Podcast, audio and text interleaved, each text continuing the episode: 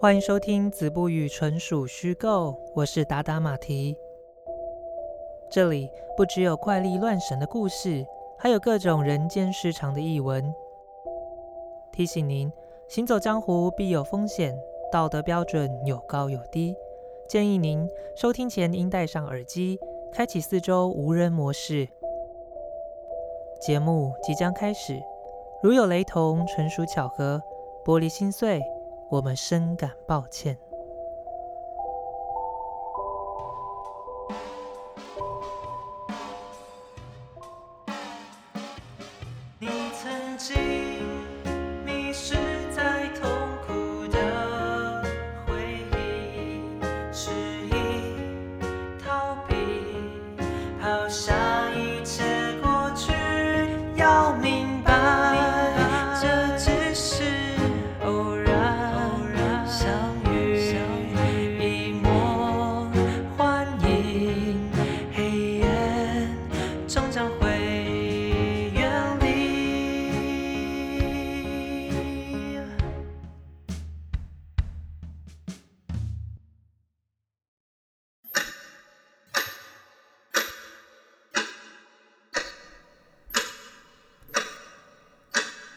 女孩睁开眼皮，自己已经躺回床上。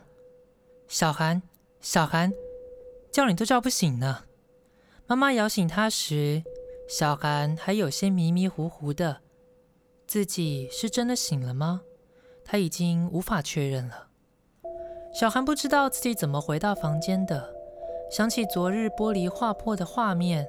身体突然像是万重钻爬般感到微微的刺疼，他望着自己的手臂，却没有任何伤痕。妈妈摸了摸小韩的额头，问着有没有哪里不舒服。小韩知道妈妈会过度担心，便笑笑地假装自己一切正常。他起身换上制服，即使身体感到十分疲累，但还是努力地打起精神，不露出一丝倦怠的样子。他打开落地窗，看了看隔壁的阳台，没有任何玻璃碎片，落地窗也是完好的。难道又是一个噩梦吗？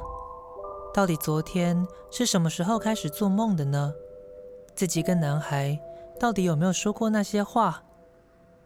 现在我已经搞不清楚哪个部分是真的，哪个部分又是假的呢？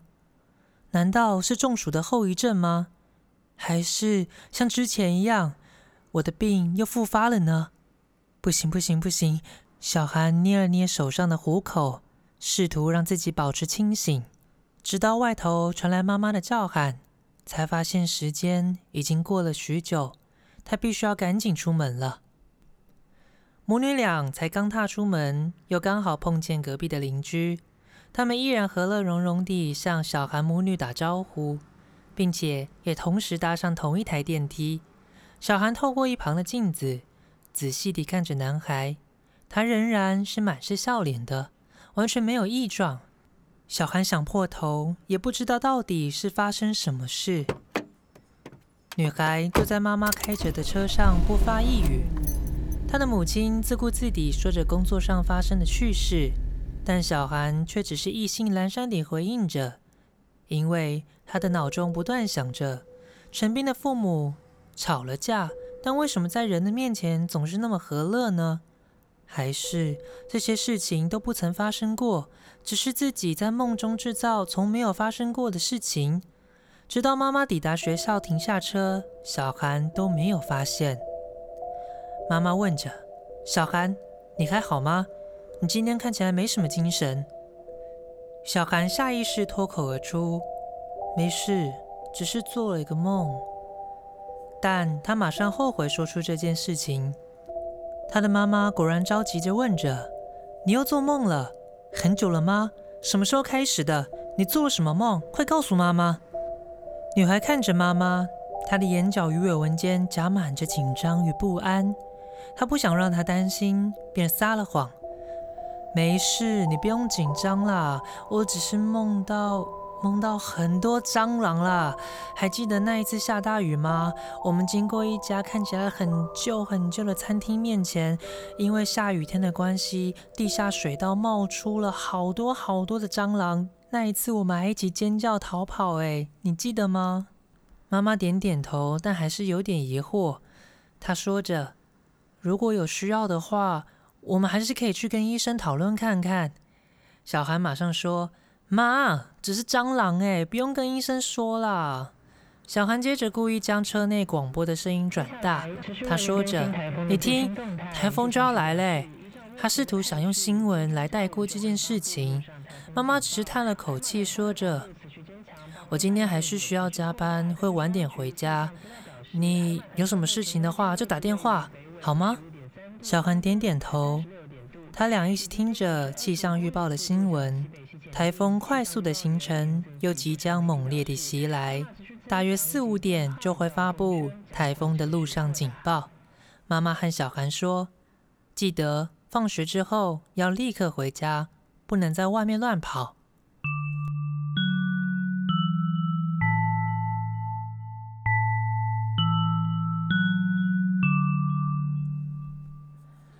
女孩走进教室时，第一眼就看见陈斌。男孩一如往常，笑容满面，像是没有发生过任何事情一样。小韩不禁怀疑起自己的记忆，或许昨晚真的是做了一场噩梦。但他仍不死心的心想，最好的确认方式就是找陈斌问个清楚，到底他父母之间发生了什么事。然而。每当他想找男孩时，陈斌不是被拉去打球，就是一群人围绕着他聊天，使他没有机会能够接近他。整天，班上的同学们都在谈论着台风要来的讯息，大多数都是为了能够开心放台风假而欢呼。小韩整天都偷偷地盯着男孩看，陈斌身边的好友当然也发现了。他们故意拍拍男孩的肩膀，指了指小韩这边。陈斌则是大方地微笑回应。女孩慌张地将视线撇开，开始假装翻找着书包，拿起东西。她心想着，那就等到放学之后再问个清楚吧。反正他跟他住这么近，他一定要问个清楚。现在也只有陈斌可以告诉自己真相，证明他还很清醒。忽然，摆在桌上的手机传来一些声响，亮起蒂芬妮传来的讯息，上头写着：“你怎么没打给我？”小韩可以从文字间感觉得到蒂芬妮的气愤。他起身走出教室，此时他没有发现几名学生也闯进教室来，嚷嚷着要找陈斌。小韩挂着耳机，边走边打电话给蒂芬妮。他说着。抱歉，抱歉，昨天发生一些事情，然后我就睡着了，就忘记打电话给你。但是我跟你说哦，小韩噼里啪啦地将昨天发生的事情说了出来。他也不知道蒂芬妮会不会相信他，但蒂芬妮一定能够知道他自己的紧张以及担忧。他走到校园边角的旧大楼后方，那里有个废弃的石质的旧校门。它像是一个矮矮的天桥，通常都不会有人经过这里，于是天桥就变它的秘密基地。它时常在午休的时候跑到这边来，晒着太阳，享受片刻的宁静。小韩边细数着昨天发生的梦境，一边爬上天桥，看着校园外往来的车流。他说着：“我觉得陈斌不应该这样，假装一切都没事。”蒂芬妮说着：“那也是他自己的选择啊，而且你也说这些可能都是梦吧？”可是，小韩话还没说完，便从天桥上看见一群人把陈斌半推半拉地压在墙边，一行总共三人。中间那个带头的说：“哎，自由生，把人家女朋友。”站在旁边一高一矮的两人不断叫嚣着：“对，长得帅了不起是吧？”妈的，还给我笑嘞！操！陈斌虽然被架着动弹不得，但他还是向前面的人吐了口口水。他脸上仍然微笑着。带头的那个人说着：“干，欠揍啊！”小韩，小韩，现在什么情况？我听到了什么？蒂芬妮在电话那头问着。小韩回道：“蒂蒂芬妮，他们好像要打陈兵哎，我我现在该怎么办？”蒂芬妮说：“你先不要管，不要出声，等等，赶快离开就是了。”但小韩却说着：“可可是……”突然间，陈斌的脸颊被狠狠地揍了一拳，陈斌倒在地上，嘴角泛起鲜血，但他仍然微笑地不发一语。小韩对着电话那头说：“陈斌被打了，我我应该怎么去救他？我我现在该怎么办？”蒂蒂芬妮，蒂芬妮还是很冷静而严肃地跟他说：“听我的，你先不要管，就这样子。”不要动，不然的话，你自己也会遭殃。小韩继续从缝隙里偷看着，眼看那一高一矮的人把陈斌架了起来，而中间那个带头的正举起拳头，正要往陈斌的肚子狠狠地揍了下去。小韩终于忍不住了，大叫：“喂，你们在干嘛？”小韩不知哪来的勇气，还是吼了出来。但下面那三个人往上看着。却没有紧张的感觉，一边咒骂着要他滚出来。小韩紧张地说道：“我我我要去找教官，你们不要轻举妄动。”但那三个人却丝毫不觉得害怕。带头的那人向左右两边点点头，只是他们要上来找人。小韩被自己猛烈心脏的跳动声遮蔽了双耳，他甚至听不见蒂芬妮在电话那头的呼喊。快走，先走再说，先顾好自己。那两个人的脚步声慢慢接近，小韩不知道哪来的勇气，趁那两人不注意时，便往前冲去，将他们撞开。女孩随后从楼梯跳下，一股脑地往前冲，试图想抓着男孩逃跑。而那个带头的人当然一把就把女孩推在地上。此时，小韩与男孩的眼睛相互凝视着。与昨天两人倒在地上的梦境十分雷同。陈斌的嘴角流下些许的血水，他的衣领上的血渍则慢慢地化开，像是一朵花一样。随后，眼前便是模糊不清。渐渐，花朵朵的盛开，像万花筒一样，让他晕眩，让他昏了过去。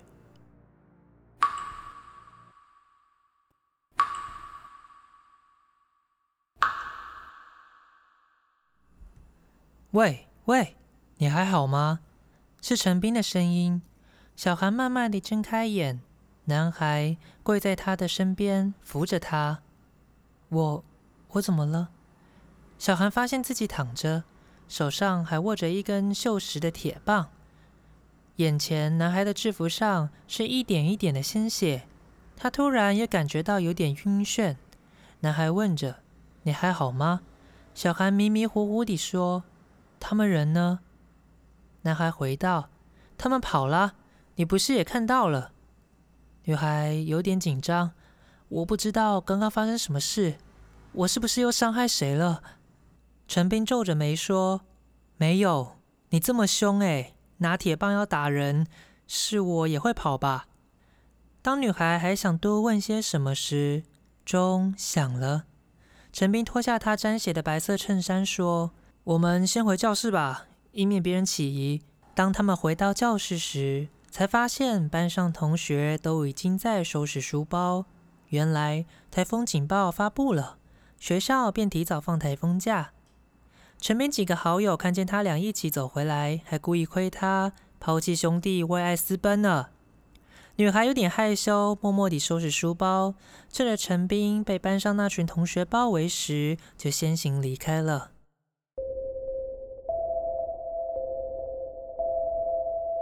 小韩独自走在街上，几片乌云袭来，空气中已经有雨的气味。自己的状况似乎越来越严重了，他心想着，自己不但做梦看见幻觉，甚至失去记忆。他越想，脚步走得越快。他想着，他一定要趁男孩回家前，先拦截他，问个清楚。他想知道到底自己刚刚发生了什么事。女孩回到大楼时，她在一楼等着电梯。她抬起头，看着眼前镜中的自己，眼里瞬间闪过那梦境中在游泳池上载浮载沉的女孩。玻璃碎裂的刺耳声，水滴滴滴答答的声音，以及时钟咔啦咔啦的声响。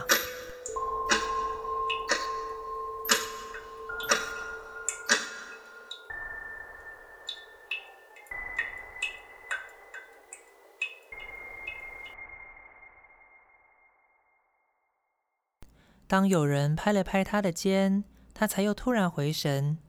女孩转身看着身后的人，那是陈斌。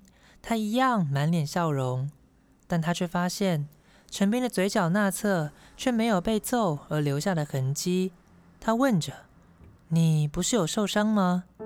男孩顿时失去了笑容，甚至有点扭曲。“是啊，怎么了？”女孩问。那你怎么会没有伤口？那个陈斌摸了摸嘴角，没有吗？还是你看不见？男孩持续盯着小韩，并慢慢逼近，甚至可以从他眼里看见女孩自己的倒影。他问着：“你记得刚刚发生什么事吗？”女孩惊恐地说道：“刚刚。”男孩从包包里拿出了一个美工刀。咔咔地慢慢伸出了刀片，他一手拉开手上的运动护腕，说着：“喂，喂你看着我的手，你什么都看不到吗？”女孩还是不解地问着：“看到什么？”男孩随后低着头，他说：“你看清楚。”陈斌狠狠地朝自己的手臂背侧划下，鲜血洒了出来。一阵反胃的感觉从小韩胸口冲了上来，他几乎要倒在地上，但男孩一手摇着他，不断叫他看着伤口。小韩发现那些鲜血却慢慢地消失，而男孩的伤口也正慢慢地复原。陈斌问着：“你看得到吗？你看得到我在流血吗？”小韩惊慌地说：“我什么都看不到，我什么都看不到啊！”此时电梯门开了，小韩吓地退到电梯里，男孩只是站在原地，没有跟上。血慢慢地滴下，却在落地板的瞬间时消失得无影无踪。男孩的伤口完全愈合了，门也关上了。小韩却没有获得喘息的空间，四面镜子的倒影仿佛都在看着自己。他们说着：“你是谁？你是谁？”他们此起彼落地问：“你真的醒着吗？这一切是真的吗？真的假的？有这么重要吗？睡吧，反正你之前也不是一直都喜欢睡吗？睡下去，一切都会没事。”电梯门开了，女孩慌慌张张地拿起钥匙。他试了两三次，才将钥匙放进钥匙孔。他打开家门，用尽最后的力气，回到自己房间后，便直直倒下。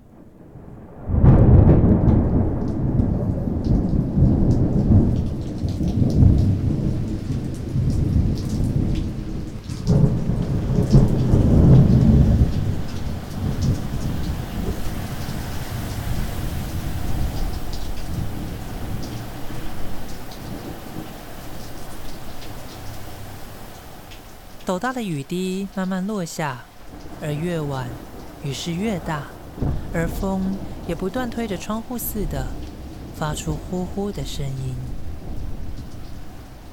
小韩醒来时，天色已经黑了。他趴在房间地上，不知自己昏倒了多久。他想拿起手机，想打给妈妈，想打给蒂芬妮，然而。房间墙壁上却发出砰砰的声响。他慢慢地起身，靠近墙面，并用耳朵再度贴上了墙，里头却不是陈斌家的声音，而是有个女孩凄厉的叫喊声。小韩吓得弹开，墙面突然蹦出了一个裂缝，那个缝隙透出了微微的光线，慢慢的裂开，慢慢的扩大，随后坍塌出一个大洞。他明明知道不可以，但身体却不听使唤。他穿过了那个洞。小韩进到了一个熟悉的房子，他想起来了，那是他的旧家，对，是他们之前住的公寓。外头是漆黑的夜，而雨稀里哗啦地滂沱下着。小韩看见客厅里有个被捆绑着的女性在地上扭动着，他慢慢地走近，才发现。那是自己的母亲。地上的女子睁着眼，散乱的发丝间满脸沾着鲜血。她看着小韩，哭泣地说着：“救救我的女儿，拜托你！”风强劲地吹来，吹飞了餐桌上早已打翻的花束。小韩顺着母亲指着方向，往里头的房间看去。有个人站在落地窗边，房内没有开灯。他看不见那个人的脸庞。他走进房间内，慢慢地缓步靠近那个人。他才发现，那是一名女孩，上身不整，下身只剩下一条内裤。他的右手拿着沾满血的美工刀，旁边有个吞去半截长裤的陌生男子趴在房间的矮桌上，他的手颤抖着。但压不住脖子汩汩流出的鲜血，那血液慢慢的摊开，慢慢的溢满桌面，慢慢地一滴一滴的落在地板上，溅起一大滩的血水花。小韩轻声地叫着，那落地窗边的女孩慢慢地回头，小韩才发现那熟悉的脸庞正是他自己。那个女孩眼眶。泛满泪水的说：“是他，他才是坏人，我不是。”小韩哽咽地说着：“我知道，你不要紧张，我都知道。”窗边的女孩却仿佛没有听见他说话似的，她说着：“救我，救我好吗？救救我！”小韩心里想着，叫自己冷静。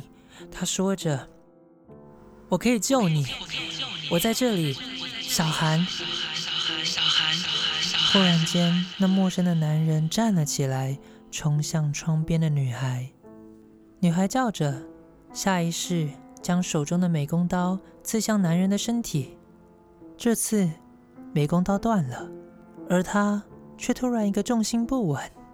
便向后方倒去，撞破了玻璃，发出哐啷哐啷的剧烈声响，全身跌出了窗外。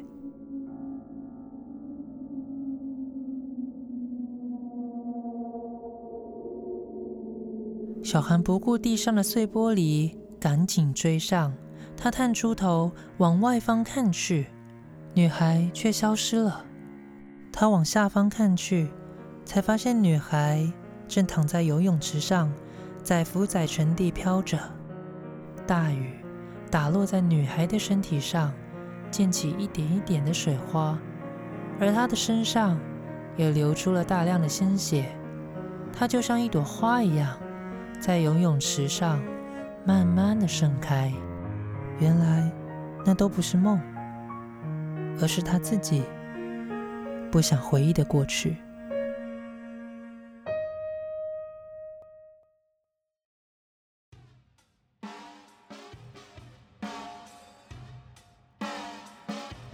你曾经。